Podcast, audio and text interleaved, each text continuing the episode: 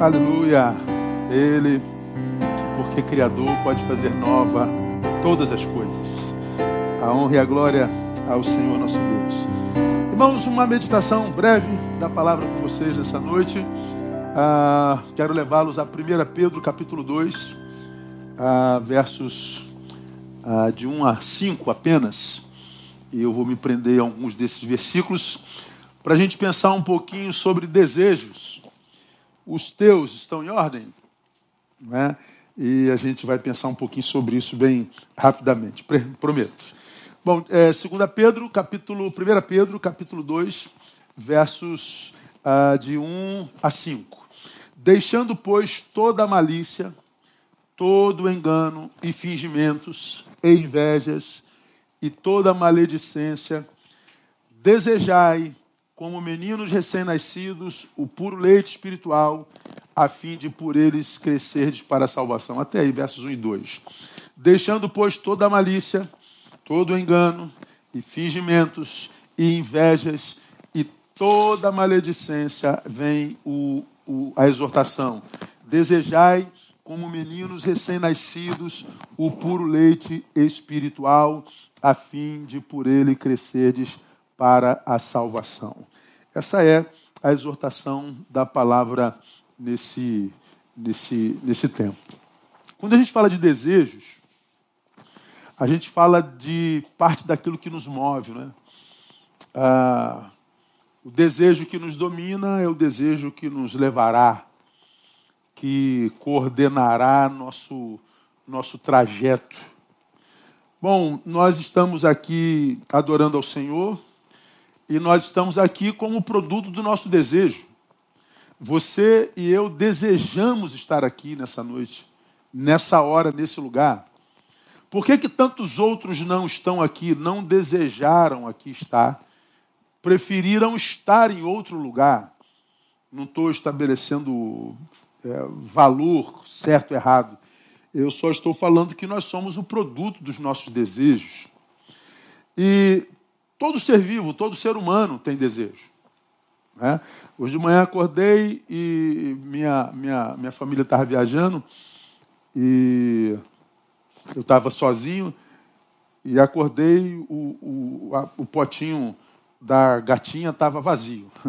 Eu falei, daqui a pouco ela aparece miando, vai ficar roçando a minha perna pedindo comida. E eu estava ah, escovando o dente, daqui a pouco estou sentindo aquele negócio roçando a minha perna, miau, miau, miau. E aí a gente começa a conversar com ela, o que, que você quer, menina? Aí ela anda para a direção do potinho, fica olhando e para a gente seguir. É inteligentíssima, né?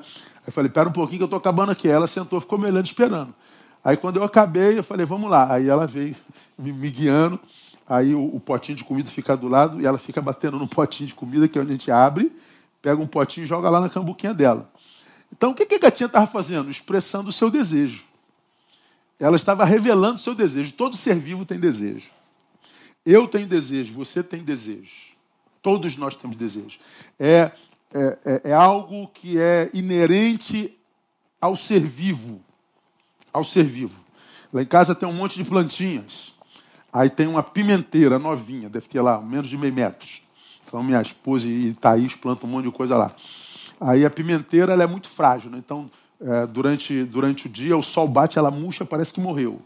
Aí quando o sol acaba, ela fica murcha, parece que está morta. Aí chega, ela bota um copinho de água, dá meia hora, ela está verde bonita. Então, quando ela está murcha, ela está expressando desejo de água. E a gente, quando joga água, ela então fica alegre porque o seu desejo foi satisfeito. Ah, o desejo é parte inerente a todo ser vivo. Todos nós temos desejos, todos nós temos sonhos, todos nós temos projetos, e é necessário, é mistério que nós tenhamos esse desejo. Nesse texto, o, o apóstolo São Pedro fala de, de, de desejo. Eu acho interessante como ele fala nesse texto: desejai como meninos recém-nascidos o puro leite espiritual. Paulo, nesse texto, Pedro, nesse texto é interessante. Ele não só se é, intromete no nosso desejo, como sugestão e exortação, como diz o que, que a gente tem que desejar. Ele diz: desejai. Tá bom, Pedro, eu vou desejar. Não, não, peraí. Eu quero que vocês desejem o puro leite espiritual. E diz mais: para que, que eu preciso de desejo? Por que, que o meu desejo tem que ser por coisas espirituais? Ele diz lá, a fim de por ele crescerdes para a salvação. Não é para que por eles nós sejamos salvos. É para que por ele nós cresçamos a fim de que a salvação nos ache, a fim de que a salvação seja processado. Aí ele diz: se é que já provastes que o Senhor é bom. Então ele está dizendo que a gente cresce para a salvação ou na salvação, ou seja, a gente prova que nós experimentamos o Senhor que é bom e a bondade do Senhor a partir das nossas fomes, a partir dos nossos desejos, a partir dos nossos sonhos. Então, Neil, deseje, como menino recém-nascido, o puro leite espiritual, a fim de que você possa crescer para a salvação. Então, exortação, deseje. Mas não deseje de qualquer jeito, deseje como menino recém-nascido. Deseje como menino recém-nascido, não qualquer coisa, o puro leite espiritual. E deseje o puro leite espiritual para que você cresça para a salvação. Veja quanta coisa num textozinho desse tamanho. A riqueza da palavra, não é? Então, é, me parece que o Senhor, através de Pedro, mostra para nós a seriedade com a qual nós devemos tratar os desejos que nos habitam. Porque para ele eu cresço para a salvação, na salvação, através deles eu revelo se de fato eu tive uma experiência com a bondade do Senhor e com o Senhor que é bom. Nossos desejos são reveladores. Por isso, o tema dessa mensagem: desejos, os teus estão em ordem. Os teus revelam a, a identidade de alguém que provou o Senhor. Os teus desejos é, autenticam o teu discurso, o teu desejo é, autentica a identidade que você diz ter espiritualmente falando? Eu acho interessantíssimo esse texto, porque ele nos exorta a desejar, como já falei, o que desejar e como desejar, como meninos recém-nascidos. Pensa comigo. Pedro acabou de ter um filhote, Isaí, o Isaac. Aí o Isaac nasce, já procura os seios da mãe. E o Isaac recém-nascido, quando procura o leite maternal, ele acha o leite maternal no seio da mãe, da Mary, e quando ele mama o leite da Mary, porque recém-nascido, ele mama como se a vida dele dependesse daquele leite. E depende. Então o Senhor está dizendo, desejo leite espiritual, como que se a sua vida dependesse daquilo, porque a sua vida depende desse leite espiritual. Não é desejar leite como, como o eu desejo leite. Porque eu gosto de um cafezinho com leite. Mas se não tiver leite, ou oh, o cafezinho que não pode faltar, irmão. Ah, eu, eu gosto muito de leite com Nescau. Mas se não tiver leite para o Nescau, a gente toma Nescau com água. Então, se tiver leite também, não. Para o recém-nascido, não. O recém-nascido não tem substituto. Basta ao recém-nascido o leite da mãe, que terá suprido todas as suas necessidades até seis meses de idade.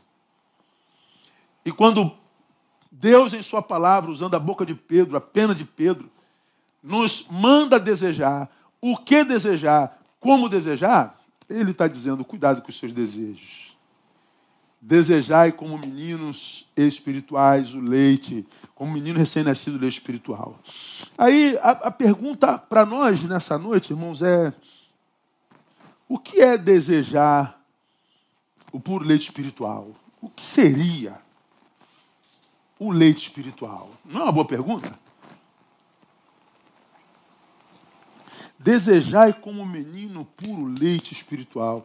Algumas linguagens que a Bíblia usa, né?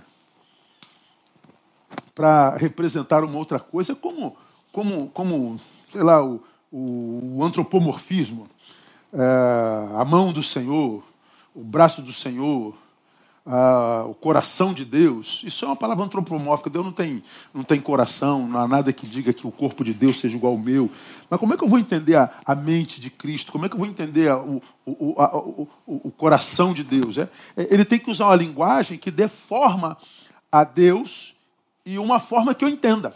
Isso é o antropomorfismo. O antropopatismo é sentimento a Deus. Ah, nós lemos hoje de manhã, e Deus se arrependeu do mal que faria a, a Nínive. É, é, são sentimentos humanos que a gente atribui a Deus. E a Bíblia usa algumas linguagens, o puro leite espiritual. É, mas Deus tem seio? Não, não é. Ele usa essa figura de linguagem para que a gente entenda a importância do, do, do espiritual na vida de um filho de Deus é semelhante ao leite maternal no recém-nascido. A nossa vida depende disso.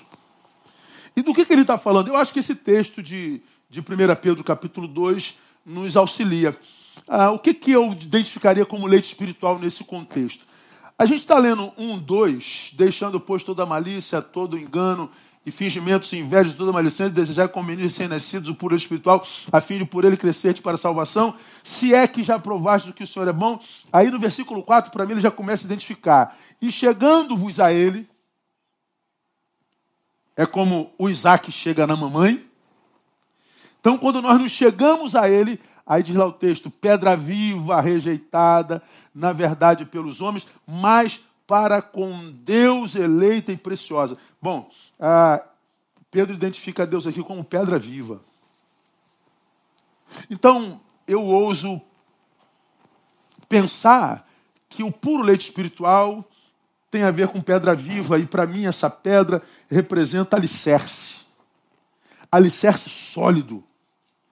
Desejar puro leite espiritual é desejar um alicerce espiritual sólido, sobre o qual nós estejamos ah, edificados e seguros de forma inabalável. Um lugar no qual nós estejamos e que nos sintamos como quem vive o salmo que diz que somos como um monte de Sião que não se abala, mas permanece para sempre. Vive longevidade e não vive deformação. Desejar como leite espiritual não é desejar ser uma casa linda para exibir, não é ser uma construção formosa para gerar inveja, não é parecer ser alguma coisa para ganhar aplauso ou like, não é, é desejar estereotipar algo para ter algum lucro, ônus em torno disso, não. Ele está dizendo desejar o puro leite espiritual é trabalhar os alicerces. E eu e você sabemos que o alicerce é a parte mais importante de qualquer construção. E a parte mais, mais importante de qualquer construção é exatamente a parte que não aparece. Está aqui o Leandro, que é engenheiro civil, sabe melhor do que eu. Toda a construção, seja de um andar ou de 500 andares, começa no alicerce. O alicerce é a parte mais importante da construção e a parte mais importante não aparece. A parte mais importante não tem adorno. A parte mais importante não é bonita. A parte mais importante não é desejada. A, parte, a parte mais importante não recebe glória. A parte mais importante, ninguém conversa sobre ela. A gente olha para um prédio e diz: Meu Deus, que prédio bonito, que acabamento bonito. Olha que detalhe do acabamento. Rapaz, quem foi o pedreiro? Quem foi a arquiteta? Quem foi aqui o profissional de design de interiores? Quem foi o engenheiro? A gente está glorificando o que aparece. A desejar, como menino recém-nascido do espiritual, é desejar trabalhar uma área da vida, irmãos, que não dá para fotografar, não dá para exibir mas aqui, apesar disso, é aquela área que sobre a qual toda a nossa existência está firmada. O alicerce é a base de toda a vida. De modo que tudo que venhamos a ser, tudo que venhamos a ter na vida, dependerá do alicerce. Hoje, hoje, lamentavelmente, irmãos, como eu tenho dito e falei de manhã, nesse mundo narcisista e consumista, a gente não pensa nos alicerces. E por causa dos alicerces, da ausência dos alicerces, da falta de valoração para os alicerces, nós vemos homens e mulheres, pessoas que, que crescem, mas crescem com a fragilidade tão grande que chega a assustar. Gente que não suporta uma crítica, que o prédio das emoções dele desaba. Gente que não, não, não consegue viver uma rejeição, porque o prédio dos seus afetos desaba. Prova disso é o número de feminicídios que a gente tem no mundo hoje.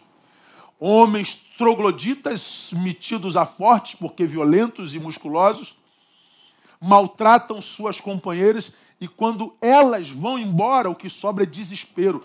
O prédio deles cai, a vida deles perde sentido. E eles ficam com raiva daquele alicerce que era outra, que eles não souberam valorizar. É, falta estrutura para viver sem a mulher que maltrataram.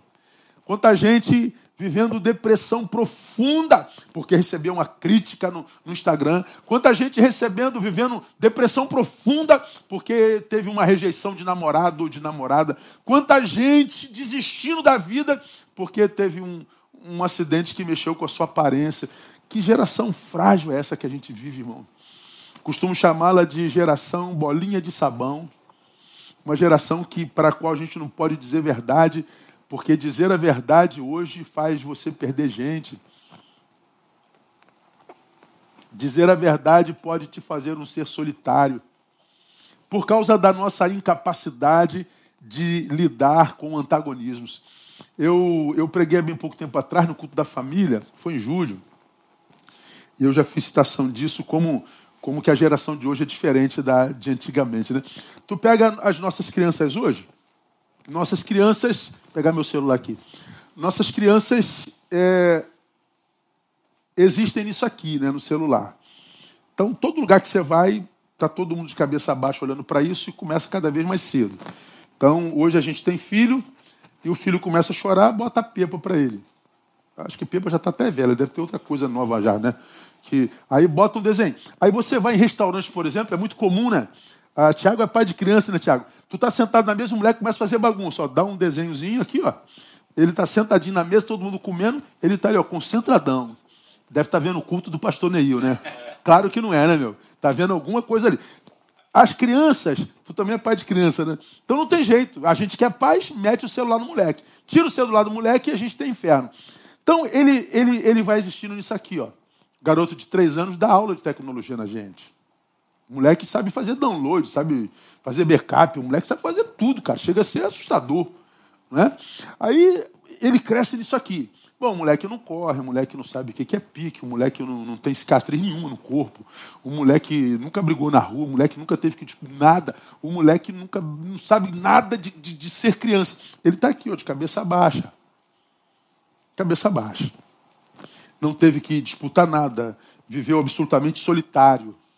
Não dividiu espaço, não dividiu celular, ah, é, não dividiu absolutamente nada. Então ele está aqui, ó, concentrado em si mesmo. Bom, esse moleque cresce. Mas ele não brincou. Primeiro que não dá mais para ir para a rua. Crianças perderam o direito à rua. Nós vivíamos na rua. Antes, nossas mães batiam na gente porque a gente não queria sair da rua. Hoje a mãe quer empurrar o filho para a rua e ele não quer ir. É, até porque está perigoso. Mas ele está aqui, ó, ele está suprido aqui no celular. Muito bem. Não brincou, não jogou bola, não, não, não, compartilhou, nada chegou na adolescência, ele não tem história da infância para contar. Diferente de quem viveu a nossa história. A gente é cheio de cicatriz. Aqui é cicatriz ó, da infância. Carrego até hoje quase 55 anos. Olhar meu pé cheio de marca de pereba. A gente dava frieira, irmão. A gente chutava o chão com o dedão, porque a gente jogava bola é, descalço a gente caía, quebrava a perna, a gente, a gente traz no nosso corpo as marcas da nossa infância. E vira e mexe, você fecha os olhos, vem um, uma memória infantil que te faz rir sozinho. Uma, uma experiência vivida com um amigo. Você tocou uma campainha, saiu correndo, você caiu da mangueira, você comeu o jamelão e deu, deu, teu estômago desarranjou. Ah, você tem história, correu do cachorro, o cachorro te mordeu. A gente tem história, a gente carrega no nosso corpo a marca da nossa infância. O adolescente hoje cresce, chega na adolescência não tem marca da infância. Na adolescência ou na pré-adolescência. Ele se transforma num ser sem história. Sem história. Hoje a gente não tem nem foto para mostrar. A gente nunca tirou tanta foto, mas ninguém vê as fotos que tirou. Porque a gente tem que deletar as mais antigas para entrar as novas, não é assim que acontece? Não cabe tudo. E ninguém senta com um grupo de amigos para ficar compartilhando fotos. A gente fazia isso quando a gente tirava naquele filme, naquele rolo, que era 36 ou 12, dependendo do dinheiro que a gente tinha, tinha que mandar revelar, queimava um monte. Aí a gente botava dentro uns, de uns, de uns como é o nome daquilo? Nos álbusinhos, porta-retrato. E de vez em quando a gente pega lá e vai vendo, caraca, olha como é que era teu cabelo, olha a calça, a boca de sino. E, pô, aí a memória vem daquele momento vivido. Os adolescentes hoje não têm memória.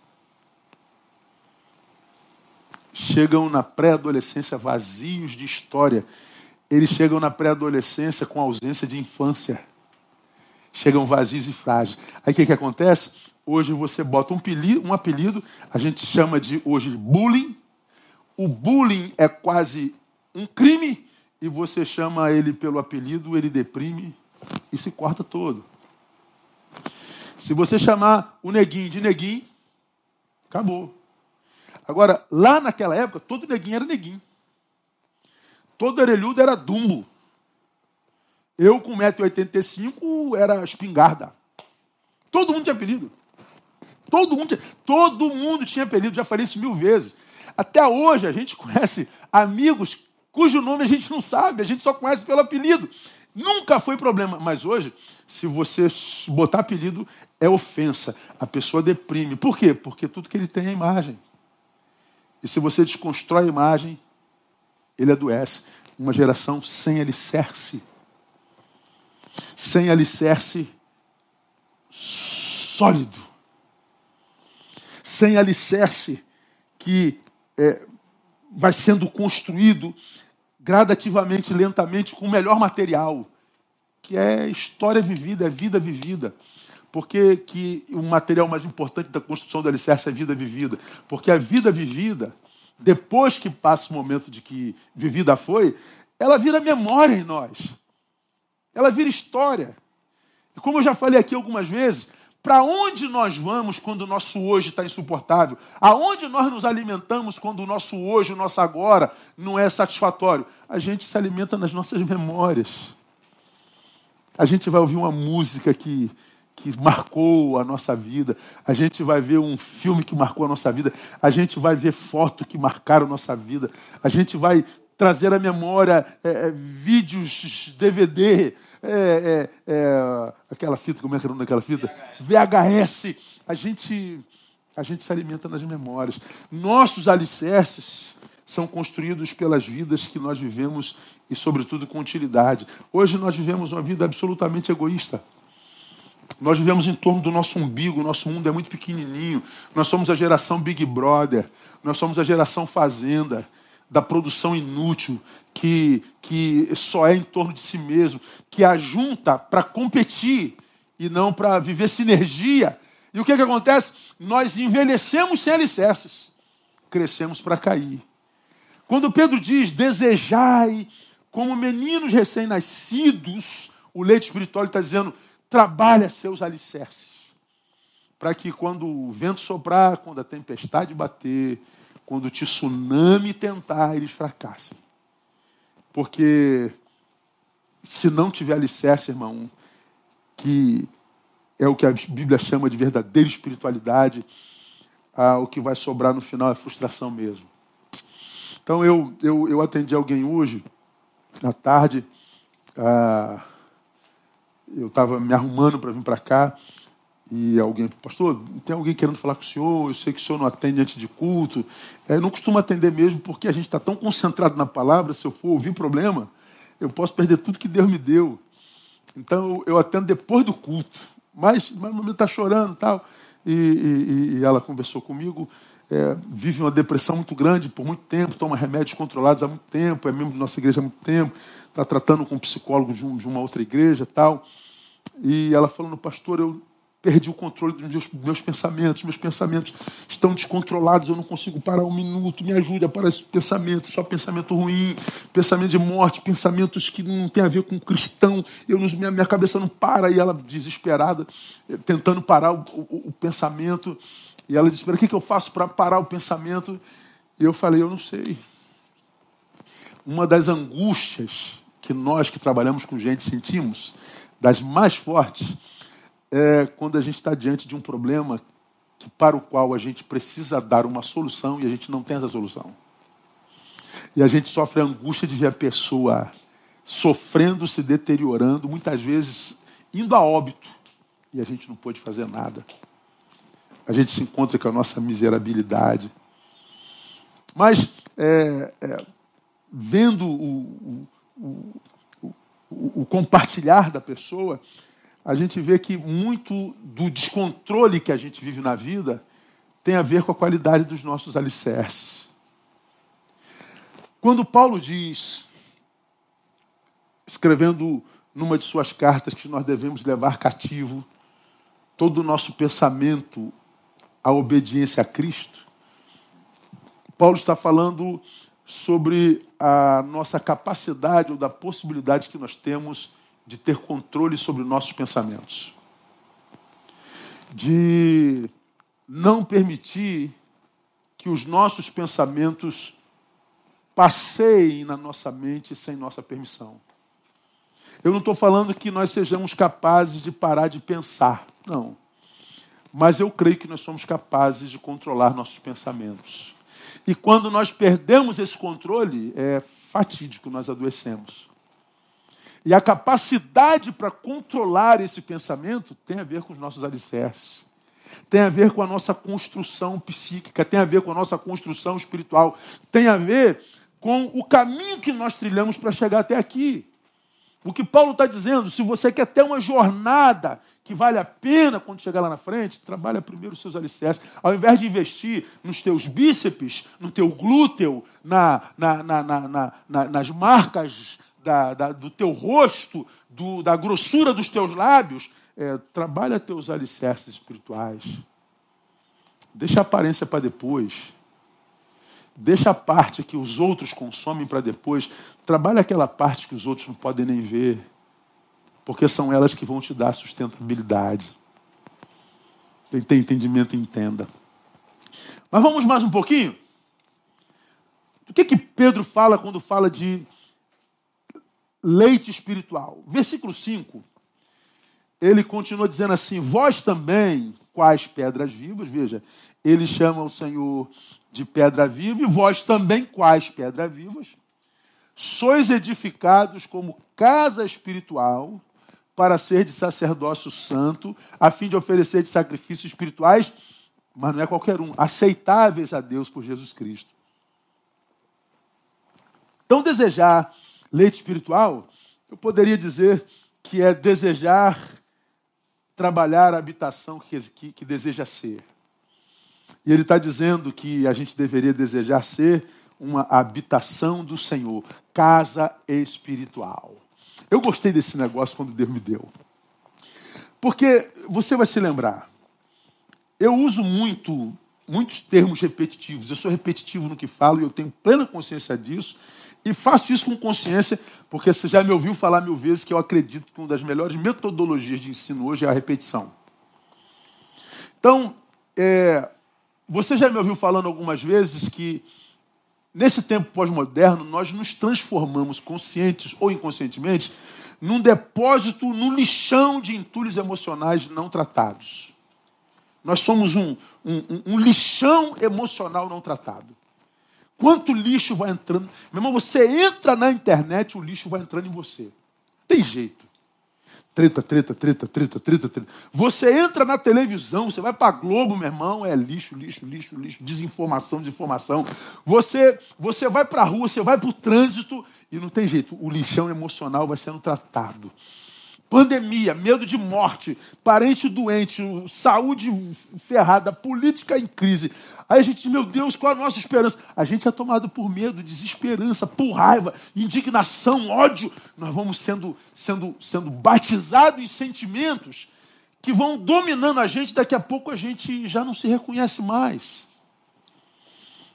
A gente diz, meu Deus, o que está acontecendo comigo? Eu estou iracundo eu estou indiferente, eu estou com raiva, eu estou desesperançado, eu estou desanimado. Meu Deus, que, cadê aquele cara pujante? Cadê aquela mulher sorridente? Cadê aquele brilho nos olhos? Se acinzentaram. O que está acontecendo comigo? É o lixão que está começando a exercer influência no exterior. Nos tornamos habitação de sentimentos invasores que foram se alocando dentro de nós sem nos pedir permissão, que foram fazendo o seu ninho e quando nós fomos ver, eles já tinham tomado posse por uso capião dos nossos afetos. Dá para entender o que eu estou falando? Dá, não dá? E a gente acaba por não se reconhecer mais. Irmãos, como eu falei no início do ano, eu tenho plena noção dos sentimentos invasores que me habitam hoje. Eu sei do, do, do, do meu índice de maldade, eu tenho consciência do quanto irado eu estou com esse tempo, eu tenho consciência de quanta raiva eu carrego em mim, eu tenho plena consciência do que eu sou capaz de fazer se essa ira me tomar eu tenho plena consciência do que eu tenho vontade na vida e me assusto muitas vezes. Eu não, eu não minto para mim, eu posso mentir para vocês. Para mim não. Eu não, eu não, eu não, eu não, eu não passo por aquele período assim, ah, não estou sentindo nada, não tem, não estou sentindo nada, não estou sentindo meu pezinho, minha mãozinha, nada, não, não, não eu eu estou sentindo. Eu, quando eu estou sentindo, eu digo, eu estou sentindo, eu não fantasio sentimentos. Eu não fantasio o que de ruim me habita. Eu não fantasio. Porque fingir que não está sentindo é pior. Porque está se alocando de você. Ou nós fazemos um faxinão, ou nós ressignificamos a relação com essa coisa ruim que, que, nos, que nos tentam transformar em habitação, ou a gente sucumbe mesmo. E o que a gente está vendo é o sucumbir de uma sociedade inteira. A consciência humana foi mutada, irmão só não percebe o que a, a consciência humana mudou quem não quer perceber. É quem já está totalmente tomado pela ignorância e pela cegueira produzida pelo Deus desse século. Porque nós estamos mutando quanto consciência humana. Ah, qual foi a notícia que eu vi essa semana? Não vou lembrar, minha memória está tá bem é, complicada. Meu Deus, isso foi uma coisa tão sinistra. Meu Deus, eu não lembro. Ah, me marcou tanto. Não vou lembrar.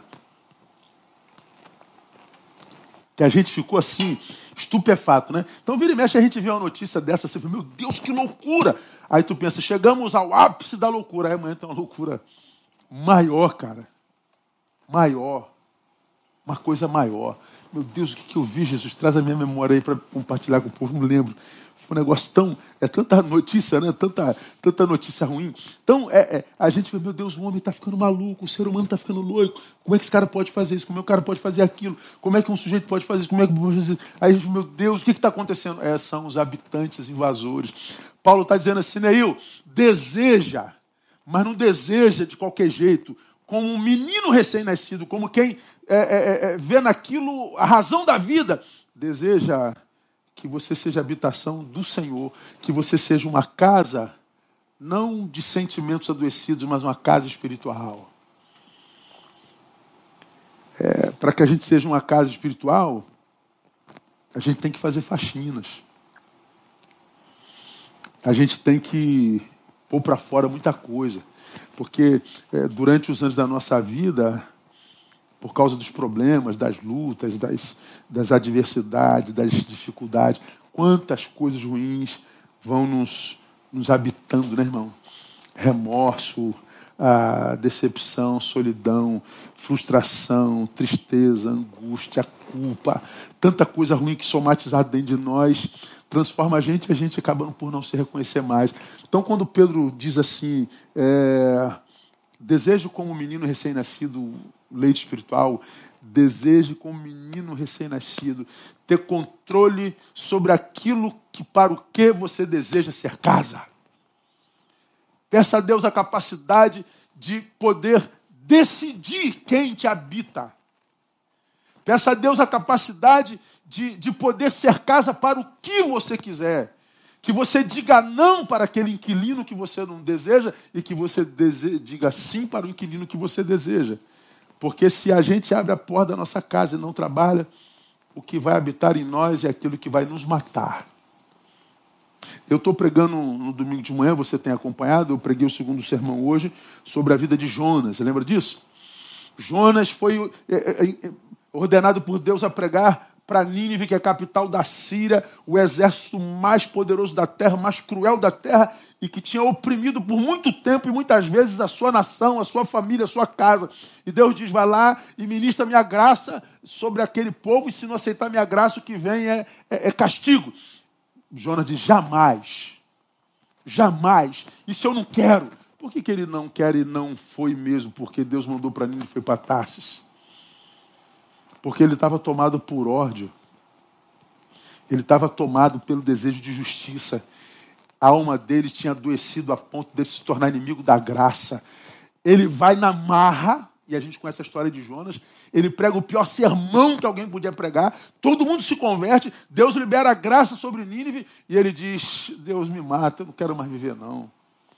Porque eu não posso aceitar a tua graça sobre essa gente, eu não posso aceitar o teu amor sobre essa gente. É por isso que eu quis fugir, porque eu sabia que isso é misericordioso, longânimo, gracioso, bondoso e a perdoar essa, essa raça. Olha, olha a que ponto a gente chega de se tornar alguém que odeia a graça de Deus de se tornar alguém que odeia o amor de Deus sobre a vida de quem a gente não gosta. Eu acho que nós chegamos nesse tempo. Um tempo onde só se vê ódio, um tempo onde só se vê polarização, onde se vê guerra por tudo, tudo dá guerra, tudo dá problema, tudo, isso tudo vai gerando esses sentimentos mortais dentro da gente e sentimentos que dos quais pouca gente tem consciência. Quando vai perceber que está doente, já é tarde demais. Então, quando Pedro diz assim, que você possa desejar, como menino recém-nascido, leite espiritual, ele está dizendo que ele te dê a graça de ser uma casa, uma habitação do Senhor. Vamos caminhando. O que mais? Uma terceira para a gente caminhando para o final. Leite espiritual tem a ver com o que está no versículo 11. Veja o versículo 11, irmãos. O versículo 11 diz assim: Amados, exorto-vos como a peregrinos e forasteiros, que vos abstenhais das concupiscências da carne, as quais combatem contra a alma. Ele está dizendo que a sua vida seja marcada pela verdade, pela sinceridade. Aliás, é o que ele começa a dizer no versículo primeiro. Volta para o primeiro para mim, onde nós vemos assim, ó, deixando pois toda a malícia, todo engano, todo fingimento, toda inveja, toda maledicência. E lá na frente ele diz que os abstenhais da, da carne, as quais combatem contra a alma. O que que na carne combate contra a alma? Ah, há quem acredite hoje que até hoje não se pode comer, por exemplo, carne de porco. Ah, porque Pedro é, é, é, disse que não podia comer aquilo que o Senhor é, condenou. Mas aí veio o Senhor e disse assim: Não, não, Pedro, não é dessa carne que eu estou falando, não. Ah, tiver um carrezinho, pode cair de boca, pode ir lá. Tiver lá uma, uma feijoadazinha com, com miúdo, ah, cai de. Mas com, com decência, né? Porque vai fazer mal não para tua alma, vai fazer mal para o teu corpo.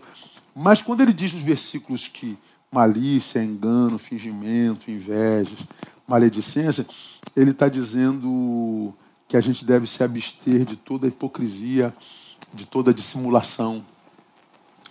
Eu fico me perguntando por que, que hoje tanta gente se mete na vida de todo mundo, né? Fulano é falso, Fulano é isso, fulano é aquilo, fulano é não sei o quê. E hoje, como eu falei no culto da manhã, nós vivemos uma, uma polarização tão grande, é, o individualismo, uma competição, um narcisismo, um egoísmo, tão grande que eu repeti o que eu falo muito, que há tanto eu em mim que tu não cabe, e quando cabe algo de você em mim, é, é, um, é, um, é um cheirinho do que tu és. É, você em mim é rarefeito. De modo que é, você que me habita, receber uma crítica de um terceiro, eu já tiro você do meu peito facilmente. Ah, o, o Tiago é isso. Pronto, eu acredito plenamente que o Tiago é e vou tratar o Tiago como se ele fosse mesmo. Eu não vou ao Tiago perguntar se é verdade. Aí o Tiago diz que o, que o, que o, que o, que o Pedro é. Aí pronto, eu já desconstruo o Pedro em mim na mesma hora. Ah, porque eu, eu desconstruo, porque o Pedro em mim é tão rarefeito que um sopro do Tiago sobre o Pedro já desconstrói em mim. E nós vamos vivendo essa desconstrução. E por que, que a gente acredita na maldade do outro com tanta facilidade? Porque nós já estamos tomados por maldade. Eu acredito que todos mentem porque eu minto. Eu acredito que todos são adúlteros porque eu adultero. Eu acredito que todos são falsos porque eu sou falso. Eu acredito que poucos são santos porque eu não sou santo, eu estou carificado. Como ensina Anais Nin, nós vemos as coisas não como elas são, mas como nós somos. Então, ah, isso é bíblico. Porque a Bíblia diz que se os teus olhos forem bons, forem bons, todo o teu corpo terá luz, ou seja, você verá tudo muito claramente e positivamente. Mas se os teus olhos forem maus, ah, as trevas que há em ti serão as mais perversas. Por quê? Porque você verá tudo trevoso, tudo será negativo, nada presta, ninguém presta. E nesse mundo onde ninguém presta, ninguém presta, porque o sujeito já foi imprestável. Vemos as coisas como nós somos e não como elas são. Então, se isso é uma verdade, você deveria dar menos valor às críticas de quem não te conhece. Tinha que sair da, do, do, da palavra ensinada para a vida praticada. Porque a gente diz, cara, não liga para o que dizem de você. A gente ouve isso, faz frase, publica no Instagram, mas quando falam de nós, você adoece. Pastor, senhor não adoece? Não, filho meu, acho que se você me conhecesse, você ia ver como que a palavra do outro tem pouco poder na, na, na minha vida. Isso tem a ver com o quê? Com alicerce. Você se sabe, você se conhece. Neil é isso, Neil é aquilo, Neil é aquilo. Peraí, você disse uma coisa, ele disse outra completamente diferente. Eu sou isso, eu sou aquilo, pelo amor de Deus. Aí vem um diz a terceira coisa, pelo amor de Deus, gente. Eu sou isso, isso ou aquilo. Aí eu falava, vai todo mundo pro diabo que te carregue, porque eu já sei o que, que eu sou. O pastor é duro, é duro, duro. Duro com gente que quer te definir sem te conhecer, meu Deus do céu. E por que, que tanta gente adoece com crítica? Por causa da falta do alicerce, por causa daquilo que te habita, porque falta pouca sinceridade. Isso é leite espiritual, irmão. É saber sobre o que você está edificado. É saber o que te habita. É saber a, o grau de sinceridade que na qual, no qual você existe. Ainda que digam que você é aquilo, que você é isso, que você é aquilo outro. Andam contigo, sentam. Não, mas eu ouvi dizer, pastor, o problema é seu. Viva com o que te disseram. Eu vivo com o que eu sou, você vive com o que você é. E mais, irmãos, se a gente é, deseja isso de verdade, o leite espiritual, e se a gente deseja como meninos recém-nascidos, ou seja, como quem depende disso para viver, o que, que acontece com a gente? Três coisas eu termino rapidinho. Primeiro, nós vamos crescer para a salvação, como diz a palavra. Salvação na, na tríplice dimensão: salvação da perdição eterna, do inferno, salvação do outro e da sua opinião, e salvação de nós mesmos, do si mesmo, que quer me levar para longe de Deus. Isso é crescimento. Salvação para mim é trina, como trina é Deus. Eu sou salvo da perdição eterna, do pecado. Eu sou salvo do que o outro diz de mim. Eu sou salvo da necessidade da sua aprovação. E eu sou salvo de mim mesmo. Isso é nos assemelharmos cada vez mais com Jesus. Um Jesus que é cheio de poder para continuar sendo quem é, quando te chamaram no de herege, quando chamaram de falso profeta, quando odiaram-no com amor incomensurável a ponto de, de, de, de, de crucificá-lo como crucificaram. E diz que Jesus, tendo amado os seus, os amou até o fim. Ou seja, Jesus foi alvo do ódio, mas não odiou. Jesus foi alvo do abandono, mas não abandonou. Jesus foi alvo de ingratidão, mas não foi ingrato. Jesus se recusou a se transformar na imagem e semelhança dos seus algozes, porque ele estava pronto para a salvação. Crescimento é o que distingue o organismo saudável do organismo doente. Discípulos saudáveis é, crescem com saúde. A igreja é um organismo, não é uma instituição. E você vai se encontrar com um crente saudável, você o encontrou há cinco anos atrás, você se encontra com ele hoje, você percebe que ele cresceu. Ele não está estagnado como a maioria dos cristãos modernos. E, e alguns nem estagnados estão, eles estão vivendo decadência. Quando a gente deseja o leite espiritual, a gente cresce para a salvação. Porque é salvo. Segundo, nós seremos verdadeiros sacerdotes do Altíssimo. Olha o versículo 5, que coisa interessante, irmão. Olha só, preste atenção nesse, nesse, nesse tópico que eu estou terminando. Vós também, quais pedras vivas, sois edificados como casa espiritual. Para quê? Só para eu me sentir bem? Não, não, não, não. Só para eu fotografar e ostentar? Não, também não. Ah, para quê? Para ser de sacerdócio santo. Sacerdócio santo. Sacerdócio do Altíssimo é, o sacerdócio é promessa apenas para pedras vivas. Ora, vamos entender. Se você bota uma pedra sobre outra pedra, nós construímos uma casa. Mas essa casa, porque é feita por pedra, não pedra viva, é só um prédio. É o templo da igreja. É uma casa. Que nem de Deus é, porque Deus não habita em templos feitos por mãos humanas. Agora, se a, a pedra é pedra viva, aí então essa pedra viva se torna sacerdote, representante do Altíssimo, usado pelo Altíssimo, caminho do Altíssimo mão de Deus, boca de Deus. Ele se torna a casa do Altíssimo e a casa vira sacerdote. A casa é transformada numa casa útil, nunca fútil. Seremos poderosamente usados por Deus. É a pedra que viva se transforma em sacerdote. E como tal, somente como tal, é possível ver seus sacrifícios aceitos pelo Senhor. Porque ele diz lá, ó, vós também com as pedras vivas sois edificados como casa espiritual para ser de sacerdócio santo. Olha lá, a fim de oferecer sacrifícios, sacrifícios espirituais aceitáveis a Deus. Ou seja, só a pedra viva que se transforma em sacerdote, que pode oferecer um sacrifício espiritual que seja aceitável a Deus.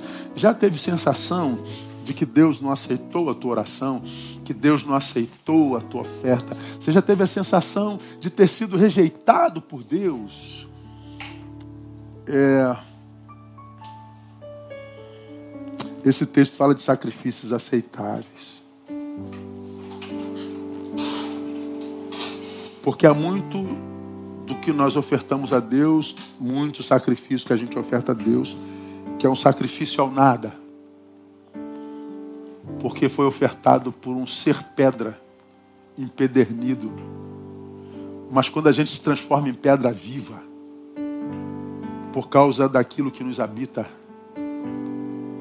por causa é, do alicerce sobre o qual nós existimos, por causa da nossa vida marcada por sinceridade.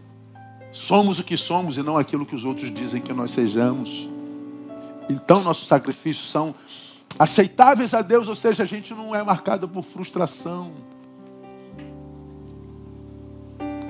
Cresceremos para a salvação, seremos verdadeiros sacerdotes do Altíssimo. Termino andaremos sempre debaixo da sua luz, da luz de Deus. É o versículo 9, aqui eu termino. Mas vós, olha lá, sois a geração eleita, o sacerdócio real, a nação santa, o povo adquirido, para que anuncieis as grandezas daquele que vos chamou das trevas para a sua o quê? Maravilhosa luz. Longe das trevas, portanto, longe das dúvidas e longe das confusões do fim dos tempos. Andaremos na luz. Então, eu, eu cada vez que leio a Bíblia, mais crente eu fico, né? Parafaseando o tolo do Porchat. Como é o primeiro nome do Porchat? Fábio Porchat, ele disse há um mês atrás, né? Quanto mais eu leio a Bíblia, mais ateu eu sou. Quanto mais eu ouço frases como a do Porchat, mais crente eu fico. Porque ah, uma pessoa que lê a Bíblia diz: quanto mais eu leio a Bíblia, mais ateu eu fico. É a comprovação cabal de que ele permanece nas trevas. A Bíblia diz que o Deus deste século lhe chegou, cegou o entendimento, ou seja, ele lê, mas não entende nada. Ou seja, o Deus desse século cegou o entendimento. Ou seja, o que ele está lendo e não entendendo, falou o que ele leria e não entenderia. Portanto, o que ele está lendo e não entende é pura verdade. Quanto mais eu ouço Porchá, mais crente eu fico. Quanto mais eu vejo a ignorância espiritual, mais crente eu sou. Quanto mais a Bíblia é menos entendida, mais eu entendo que a Bíblia é verdade. Porque a Bíblia tem a ver com o meu alicerce, de onde eu leio, tem a ver com aquilo que me habita, portanto, a forma como eu enxergo, e tem a ver com a minha sinceridade de vida. Aí você vê tanta gente que essa geração apedreja, mas veja como esse apedrejado é abençoado, meu Deus do céu. Como que esse farsante, como que esse vagabundo, como que esse é, é, é, não sei o que é, é abençoado por Deus, e você que está dizendo tudo isso dele, vive essa vida miserável que vive. Como que Deus pode abençoar Nínive, essa, essa cidade pagã? É, pois é, mas a Nínive foi abençoada, profeta. E você tá, virou vômito de peixe. Você cumpre a missão e não tem alegria. É, a, Bíblia, a é demais, cara. É muito lindo, cara. Eu, se eu não fosse crente, seria crente de qualquer jeito, porque se eu, se eu não fosse convertido pelo Espírito, o meu intelecto me converteria. Porque, cara, é tão óbvio esse livro de quatro mil anos que, que para não entender tem que estar em plena treva. Porque quem passou das trevas para a maravilhosa luz vai ver que esse livro é maravilhoso e que quem vive nesse livro vive uma maravilhosa vida, não perfeita, não destituída de dor, de qualquer outra coisa que qualquer outro ser vivo sinta e viva, mas viver num barco que parece que vai afundar nessa tempestade chamada vida na qual a gente vive. Viver num barco nessa tempestade chamada viva, com Jesus no barco, é diferente de viver nessa tempestade com Jesus fora do barco. Então, meu irmão, se você está vivendo a tempestade da vida e está assustada com ela, fica tranquilo, Jesus está no barco. Porque a gente deseja, como menino recém-nascido, leite espiritual. Agora, se Jesus não está no barco, o que sobra é desespero mesmo. Chama Jesus para o teu barco. Deseja o leite espiritual. Ouça esse sermão amanhã de novo. Anota tudo. Estude-o. Estuda 2 Pedro capítulo 2 e deixa o Jesus, que é pedra viva, te transformar numa pedra viva como ele. E você vai ver que como pedra vida, viva, vai viver a vida de Jesus, que é a pedra de esquina. Que Ele te abençoe. Nesse domingo dedicado à carne do carnaval, Ele possa te abençoar com leite espiritual. Deus abençoe. A gente se vê domingo que vem, permitindo o Pai. Vamos orar e vamos sair ouvindo Tiago. Que música linda que Tiago vai cantar agora. Preste atenção. Vai abençoar teu coração e vai é, embalsamar é, de bálsamo, né? Vai derramar um bálsamo sobre o que a palavra já gerou no teu coração com essa canção que ele vai cantar. Vamos orar. Pai, muito obrigado. Mais uma vez, obrigado por tua palavra. Que para quem tem ouvidos foi plenamente esclarecedora e abençoadora. Que ela possa gerar o fruto que tu desejas para aquele que a recebe com um coração humilde. Dá-nos essa fome, ó Deus, por leite espiritual. Dá-nos essa capacidade de trabalharmos nosso alicerce e de decidirmos aquilo para o que seremos casa. Dá-nos a capacidade de viver sinceridade, não segundo a opinião alheia. Tu que conhece os nossos corações e tu que conhece os lábios que nos julgam a todos. Que tu possas gerar cura naquele que nos ouve nessa noite. Que tu possas gerar vida na vida daqueles que nos ouvem nessa noite. Guarda-nos do mal e usa-nos para a glória do teu nome. Muito obrigado por essa noite linda que passamos juntos. Oramos e profetizamos uma semana de bênção na vida dos meus amados irmãos e ouvintes. Em nome de Jesus. Amém e amém. Deus abençoe vocês. Até domingo. Beijo, boa semana. Vamos sair louvando com o Tiago.